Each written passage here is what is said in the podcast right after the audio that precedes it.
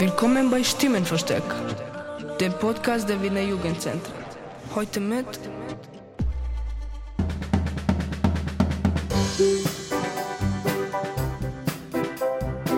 Schrei zum Fenster raus, der Podcast des Musischen Zentrums Wien.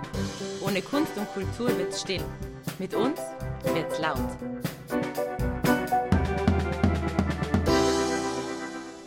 Herzlich willkommen aus dem Musischen Zentrum Wien. Unser heutiger Gast ist Martin Wachs. Martin Wachs ist Performer, Tänzer, Tanzpädagoge und Choreograf.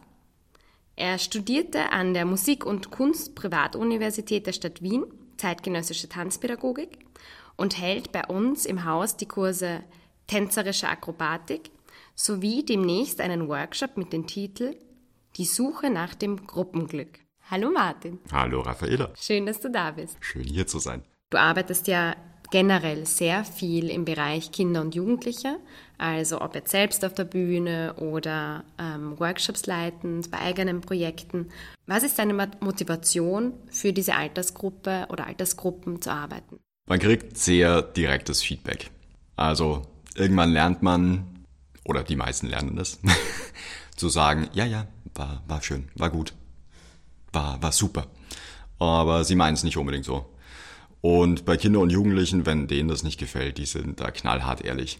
Und ja, es kann natürlich auch ganz anders treffen, wenn man sich die Mühe macht, was vorzubereiten und das innerhalb der ersten zehn Minuten in einem Workshop oder im Unterricht zerpflückt wird und man drauf kommt, ja, nein, das war es jetzt vielleicht nicht so. Aber es ist in den seltensten Fällen bösartig und man lernt immer doch was davon. Und ja, für mich war es, ich bin überhaupt zum Tanzen gekommen und zum Performen in genau diesem Alter. Also das war in meinem alten Gymnasium. Hatten wir eine Theatergruppe und da waren irgendwann so viele Leute drinnen, dass diese Gruppe geteilt werden musste. Und dann hatten wir eine Tänzerin, die eingeladen wurde, einen, ein Tanztheater in, zu gründen. Und genau, das war Kill der Reinprechter. und ich habe zu der Zeit noch relativ viel Kampfsport gemacht und habe mir gedacht, ja, tanzen bitte, Mädchen, Mädchensache, haha. Und dann hat sie allerdings einmal eine Aufwärme gemacht, nur für die, die Burschen in der Gruppe und nach fünf Minuten bin ich am Zahnfleisch dahergekommen und habe mir gedacht, boah, ist das anstrengend, ich kann nicht mehr. Und ich war aber echt fit für mein Alter. Also ich war in mehreren Wettkampfgruppen und hatte mehrmals die Woche Training und zwar wirklich anstrengendes, hartes Training, aber es war halt eine ganz andere Körperlichkeit beim Tanzen. Und zudem hat man Kunst gemacht und es hat alle Freiheiten gegeben. Es gab nie ein Falsch oder ja, nein, das machen wir so und das ist so ganz falsch. Und es war super, weil es ja extrem anstrengend war und man sich sehr viel merken musste, aber alles im Probenprozess bereits entstanden ist. Also es war nicht wie im Theater, dass man sagen musste, ja, ja, Text auswendig lernen. Der Text kam immer drei Wochen vor der Aufführung und dann war. Genau, dementsprechend hat mir das in dem Alter sehr getaugt und ich glaube, die, ja, dieses, dieses, ja, ich will es nicht sagen. Ja, doch, es ist eine Art Feuer, aber ich finde dieses Feuer irgendwie immer schwer zu vermitteln. Aber die, ja, dieses, wie soll ich das sagen? Die Freude am Tun, glaube ich, kann ich dann auch stark weitergeben. Und das merke ich oft auch mit, mit Gruppen, dass ich ja einfach da was weitergeben kann. Eine Freude und einen Spaß am Tun und ein Ausprobieren. Und vor allem ist mir dann auch immer stark wichtig, es ist eine, eine Gruppenaufgabe eigentlich. Mhm. Theater ist gruppenfördernd und zwar viel mehr als, als viele andere Übungen, weil es quasi immer ein Produkt gibt zum Teil und das muss jeder seine Aufgabe und seine Rolle kennen. Hast du einen Lieblingsmoment in deinen Stunden? Wenn man merkt, dass allen Leuten in der Stunde gerade eben ihr, sie alle Spaß haben. Wenn es funktioniert, dass in kleinen Gruppen irgendwas vorangeht und sie sich selber Dinge ausdenken, wenn sie den Mut haben, diese Dinge herzuzeigen und wenn sie sich gegenseitig Kritik geben in der Gruppe und die Kritik sogar noch so ist, dass man nicht nur hört, nee, sie mag ich nicht und das war voll blöd, sondern das sogar noch besser formuliert wird. und all das Allein wenn sie reinkommen und dann sofort erzählen, wie es ihnen heute geht und was sie in der Schule gemacht haben und wenn man merkt, dass sie einfach gern da sind. Das sind Lieblingsmomente. All das. Cool. Ähm, mich überzeugst du total, dass du dass dieses Feuer, ähm, dass dieses Feuer seit deiner Kindheit oder Jugend ähm, da entfacht worden ist und dass du das weitergeben willst. Also sehr cool. Wie würdest du dieses Feuer in Form eines Schreis oder in Form von Lautwerden ähm, anleiten? Wir hatten einen Austauschschüler mal aus Portugal. Seine Motivation würde ich da gleich mit aufnehmen. Und zwar hat er gesagt, ähm, Aufnahmekriterium an seiner Uni ist durchaus nicht nur die künstlerische Eignung oder eigentlich die körperliche Eignung, dass man sehr viel Technik hat, natürlich auch. Aber dem Direktor der Schule war es wichtig, dass sie für was kämpfen, dass sie für was eintreten und für was einstehen, was ihnen wichtig ist. Vollkommen egal, was es ist. Und ich glaube, wenn man das für sich selber rausfindet, dann hat man sehr wohl die Motivation, auch laut zu werden für sich. Wie das dann für jeden aussieht, ist natürlich eine Frage, die ich nicht beantworten kann. Aber das gilt doch herauszufinden für uns immer und jederzeit. Wenn du es praktisch in deinen Stunden den Kindern als Aufgabe geben würdest, wie würdest du diese Aufgabe anleiten von laut werden und schreien? Also es muss jetzt nicht ähm, versinnbildlicht sein, sondern wirklich aktiv mit dem Körper. Kommt auf die Gruppe an.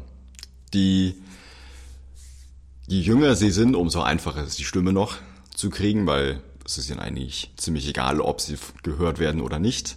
Und natürlich ist Lautstärke in jüngeren Jahren noch was ganz anderes. Da ist es ziemlich einfach, wenn man sagt der Gruppe, okay, wir schreien so laut wir können für fünf Sekunden, dann passiert das sofort.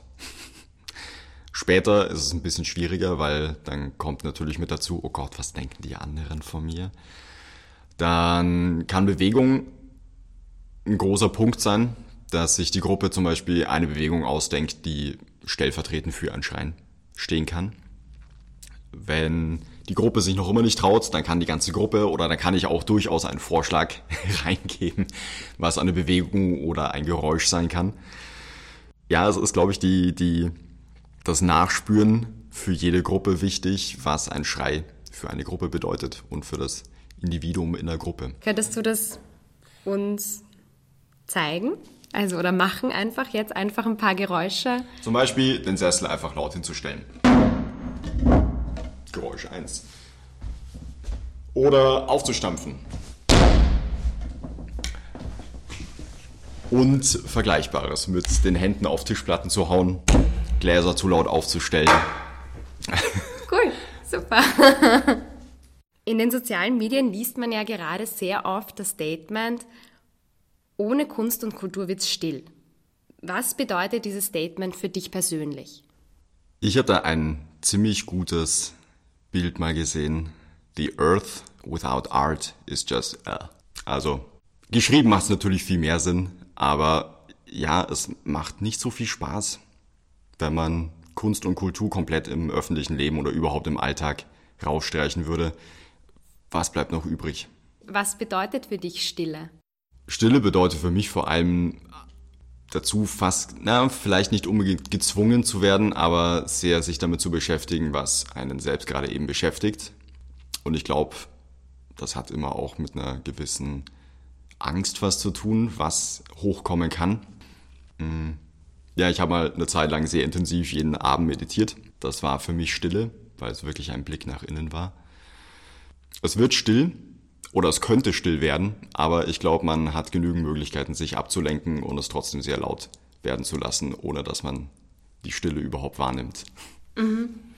Also du beschreibst es einerseits eben als was doch Bedrückendes und andererseits aber auch etwas, wo man woraus was schöpfen kann, oder? Also auch jetzt das Meditieren. Ich glaube, es ist die, ja, es muss nichts Bedrückendes sein, mhm. aber ich meine, es kann natürlich was hochkommen, mhm. wenn man probiert, vor irgendwas davon zu laufen. Mhm. Dann kann man das sehr erfolgreich tun mit allen Möglichkeiten, die wir inzwischen zur Verfügung haben. Genau, aber nein, ich genieße das eigentlich sehr. Cool. Und laut werden, hast du gerade angesprochen. Ähm, was sind deine Möglichkeiten, momentan laut zu werden? Laut zu werden. hm. Ich habe im ersten Lockdown für mich entschieden, ja, ich, ich fange jetzt ein neues Hobby an, das ist Holzbearbeitung. Ah. Das, das, hängt dann natürlich auch viel mit Bohren, Hämmern und Werkzeugschleifen und so zusammen. Das ist relativ laut, auch vor allem wenn man Power Tools benutzt und eine Oberfräse und so Werkzeuge können ziemlich laut sein. und ich hoffe, dass meine Nachbarn mir das alles verzeihen. Aber ja, ansonsten ist es vielleicht auch nicht schlecht, sogar laut zu sein, indem man still wird, weil ich glaube, es macht mehr Eindruck, wenn man sogar das Gegenteil von dem macht, weil es ist laut die ganze Zeit. Es ist meiner Meinung nach sogar manchmal manchmal mehr Eindruck, macht es mehr Eindruck, wenn man still wird, als dass man probiert, noch lauter zu sein als alle anderen. Das Musische Zentrum wurde vom Familienbund eingeladen, Workshops im Volkskundemuseum zu halten. Und du hältst ja hoffentlich, wenn es die Verordnungen zulassen, am 12. Dezember da einen Workshop mit dem klingenden Namen Die Suche nach dem Gruppenglück. Und ich finde, das passt auch gerade sehr zu unserem Interview und zu den Themen. Wie sieht das aus? Wie kann man sich das vorstellen in Zeiten äh, von Corona, das Gruppenglück? Ich glaube, das ist die große Frage, die wir dort dann anbringen. Für mich ist es eigentlich ein großes Gedankenexperiment, was in der Gruppe stattfinden wird und dann entschieden wird, ob das überhaupt funktioniert. Und ich werde so aufziehen, dass es vor allem die Frage in den Mittelpunkt rückt, was will ich gerade eben und was würde mir am besten gerade eben tun im Bereich der Möglichkeiten, die wir haben und kann ich das so weit verallgemeinern oder für die Gruppe zur Verfügung stellen, dass das vielleicht für alle anderen auch gut ist. Und ja, ich glaube, hier ist einfach das große Ding, es geht sehr viel um einen selbst immer. Und allerdings so weit sogar, dass es viel mehr um mich geht als um andere. Und ja, es gibt häufig das Ding, wie, wie kann es mir selbst gut gehen, zum Beispiel, wenn es anderen Leuten nicht so gut geht. Und ich finde, das ist so, ja, natürlich so ein gesellschaftliches Ding, was natürlich gerne weggerückt wird. Aber ich frage mich das schon, wie, wie das funktioniert, dass einige Leute viel mehr verdienen und andere viel weniger, wobei sie dieselbe Zeit arbeiten, zum Beispiel. Und das ist natürlich das große Ding, was ich Intros habe, aber das kann man natürlich viel kleiner auch machen mhm. und Sachen machen. Das heißt, wenn eine Person sich eindenkt, ja, sie will jetzt am Boden liegen und schlafen, ist super. Aber wie, vielleicht mag das dann ein großer Teil der Gruppe auch machen. Und wie kann man das zum Beispiel dann so machen, dass es für alle vielleicht noch besser wird? und noch angenehmer wird. Also sich selbst rauszunehmen und sagen, hey, ich fände das super, aber vielleicht finden das andere Leute auch super und vielleicht, wenn wir das alle zusammen machen, wird es noch viel superer. cool. Vielen Dank für das Interview. Ja, danke dir. Vielen Dank fürs Zuhören. Das war der Podcast des Musischen Zentrum Wien. Wir sind Teil des Vereins Wiener Jugendzentren und ein offenes Haus für Kinder und Jugendliche voller Tanz, Theater, Musik und bildender Kunst.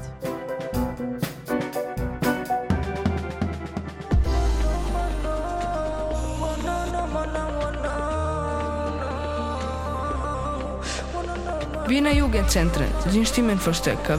www.jugendzentren.at